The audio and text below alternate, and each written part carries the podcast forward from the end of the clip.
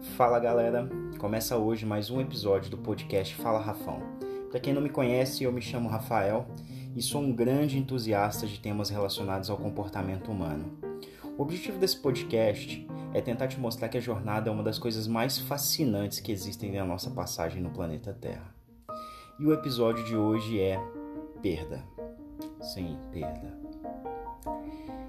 Esse, com certeza, está sendo o episódio mais difícil, assim, de fazer para mim.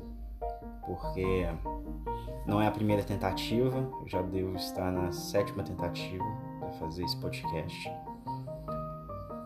E na terapia dessa semana eu tava falando com, com, com o meu terapeuta Roberto que eu não tava muito na vibe de fazer e tal, porque Pra mim a ideia do podcast era falar sobre coisas legais, né? Mas ele me falou, me deu um toque interessante, assim. É, mas o que você está compartilhando não é só coisas legais, você está compartilhando, compartilhando as suas experiências. Né? O que você está sentindo quando está acontecendo alguma coisa. E aí, eu me dei conta de que sim, realmente o que eu estou compartilhando não são as minhas vitórias, nem nada do tipo, mas sim a jornada, né? As minhas experiências até chegar lá, né? Até chegar lá, que ainda não cheguei e, talvez eu, a gente nunca chegue, né? Só que há umas semanas atrás eu fui acordado pela minha mãe, às 6 horas da manhã, se eu não me engano, por uma notícia muito chata, muito ruim, assim, que eu gostei eu custei e eu acho que ainda não consegui digerir ainda, que foi o fato da esposa do meu tio ter falecido. Sério, foi um baque muito grande para mim.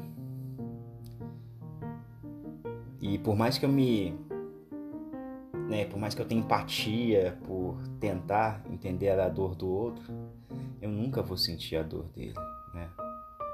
Por mais que a gente seja solidário, por mais que a gente se, se mostre presente e falar que entende, a real é que a gente pouco entende, né? Porque quando eu tô com a minha dor, só eu sei o tamanho dela. E foi muito difícil lidar com isso porque eu percebi que eu já tinha essa, essa consciência, né? Mas quando essas coisas acontecem, ela a sua consciência fica mais esperta, né? Que a nossa vida está por um fio todo dia, né? Todo momento. E foi difícil porque foi uma morte assim, de repente, sabe? Ninguém esperava. Sempre a gente ligava pro meu tio, falava que tava tudo bem e tal. Então, realmente me pegou de surpresa, assim. Nessas horas você nem sabe o que você fala, né, cara? Você não tem. Na verdade, eu acho que não tem o que dizer nessas horas, né? É, é só estar tá perto e falar que você está disponível, porque, porque a pessoa precisar. E eu lembro que no enterro, no funeral, né?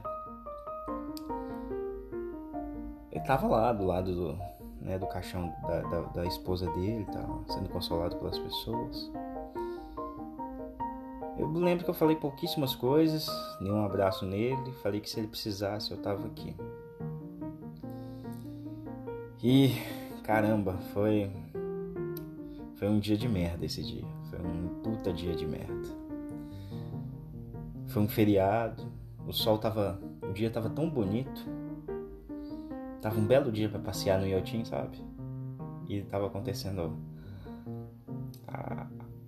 aquela cena que destoava daquele dia tão bonito, sabe?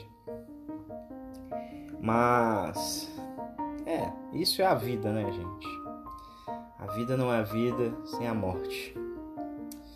E eu lembro, aí me veio várias coisas à tona, né, que eu só fui verificar e entender agora que eu nunca mesmo assim, não me lembro da última vez que eu vi alguém sendo enterrado. Talvez eu nunca tenha visto.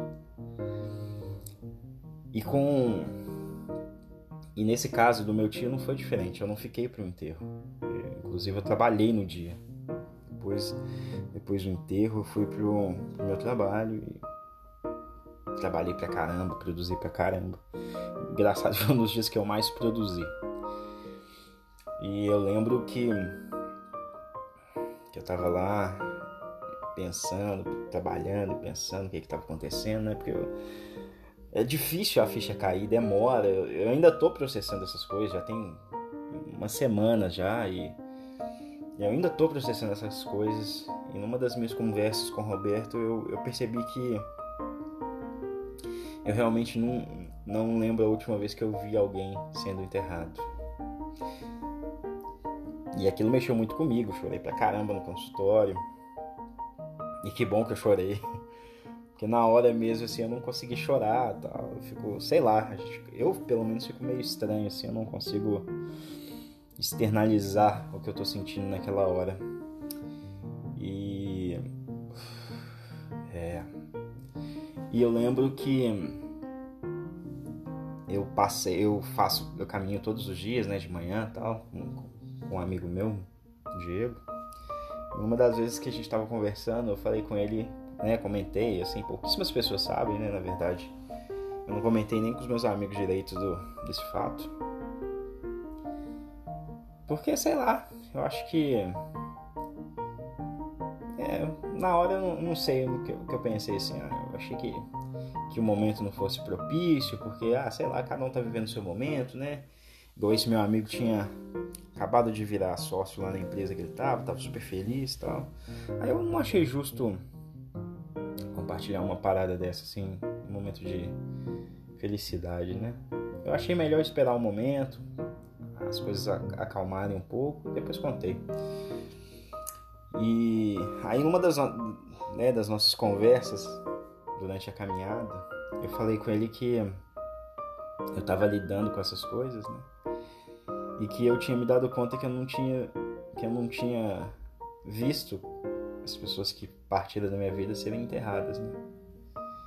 Que aquilo era um fato curioso assim para mim. Aí eu comentei para ele que é eu acho que eu nunca vi, porque quando você vê alguém sendo enterrado, pelo menos na minha concepção, né? Aquilo realmente é o fim de tudo, né, cara? Aquilo realmente é o fim de tudo, quando a última pá de terra fecha aquela, aquele buraco, né? Então, eu, eu acho que é por isso que eu nunca vi ninguém sendo enterrado, porque aquilo realmente é o fim de tudo. O fim da presença física, o fim da. Sei lá, eu acho que até o fim do, das memórias, assim, para mim, sabe? Eu lembro até hoje, assim, das, né, das, da, dos momentos, assim, que eu vivi esse tipo de coisa. Eu perdi um irmão muito cedo, muito novo, sabe? Ele tinha dois anos. E eu não tive coragem no enterro dele.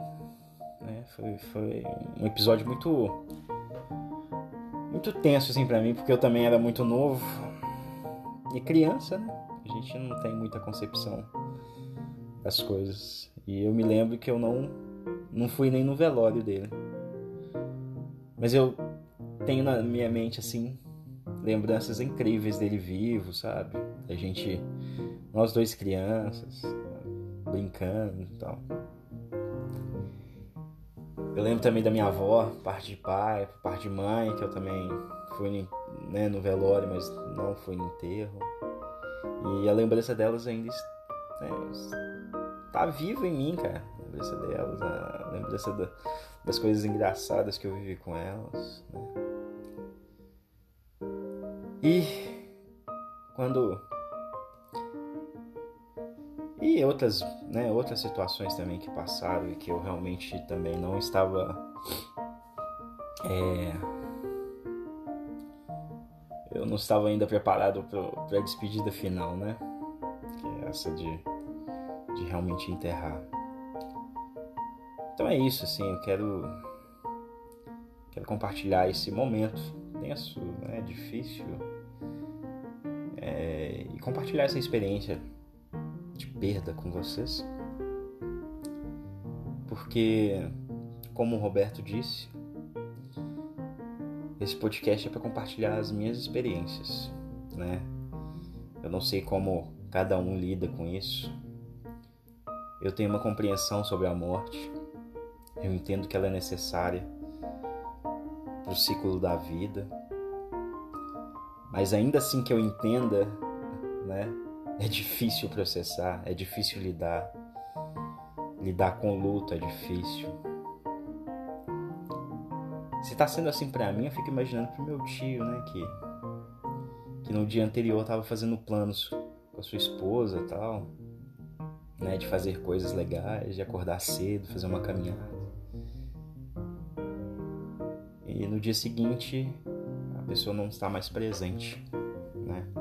Então assim, por mais que eu me simpatize, por mais que eu tente me conectar com ele, eu nunca vou sentir a dor dele. E isso me causa uma sensação de potência, cara. É, não sei vocês, mas eu fico, eu fiquei muito impotente esses, essas semanas assim, porque eu não sei o que fazer, né? liguei para ele uma ou duas vezes nesse período todo e como é que você liga pra pessoa e que tá tudo bem? Não tá tudo bem. A pergunta que eu fiz, como é que você tá lidando com isso tudo? Né? Porque perguntar se a pessoa tá bem é um negócio ah, difícil, né? Difícil para mim, porque eu sei que as coisas não estão bem. Mas eu quis mostrar que eu estava presente, né? De estar do lado da pessoa, de falar, oh, qualquer hora que você precisar, você pode me ligar, eu te ligo. Mas dá também espaço para a pessoa, né, processar todas essas informações, todas essas processar o luto mesmo, né? Porque cada um tem seu tempo, né, velho? tempo que ele vai viver isso só Deus sabe, é o tempo dele. O tempo que eu vou viver isso eu também só eu sei, né? Mas que eu me solidarizo sim, mas que eu nunca vou sentir realmente a dor que ele sente, porque é muito mais viva e latente para ele do que para mim. Né? Por mais que eu me simpatize com isso, por mais que. Mas eu quero dizer que é isso. É, isso foi um episódio difícil, assim, não foi é o mais fácil de se fazer, mas para mostrar que, cara, no meio disso tudo, eu sou frágil, né? Eu sou vulnerável, né? Eu me sinto impotente às vezes, né? Porque não tem o que fazer, não há o que fazer. O máximo que você pode fazer é oferecer seu ombro, né? E talvez isso já seja mais que suficiente. Então é isso, gente. É, é bom externalizar isso, colocar isso para fora. Então, uma boa semana a todos e que as, todas as forças do universo conspirem em nosso favor. Tchau.